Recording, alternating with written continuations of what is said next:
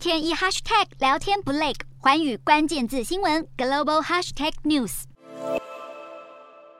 美国联准会再次升息三码，主席鲍尔召开记者会，但没有正面回应是否接受以衰退来压制通膨，只说没有意图造成衰退，也不认为衰退必然会发生。但他也坦承，部分报告的确开始出现经济放缓的迹象。鲍尔没有对下一次升息的幅度提出明确指引，而是会密切关注相关的数据，逐年开会来做出决策，让市场预期联准会未来有可能会放缓升息步调。升息照理来说应该是坏消息，但鲍尔的发言被视为鸽派，美股加密货币反而出现涨势，其中比特币二十七号尾盘大涨了八点六五 percent，相对的美元则跟美国公债殖利率一同走弱。香港金管局在联准会宣布升息之后，马上跟进升息三码，是今年第四度升息，跟联准会的动作完全一致。毕竟联准会加速升息、力抗通膨的做法，势必会迫使亚洲央行加快紧缩步伐，否则会面临进一步资金外流，还有货币贬值的风险。彭博社分析，亚太国家当前的情况，在跟五年平均值相比，结果显示出亚太国家的处境非常脆弱。现在各国遭遇的威胁程度不一，像是泰国的政策利率还在低谷，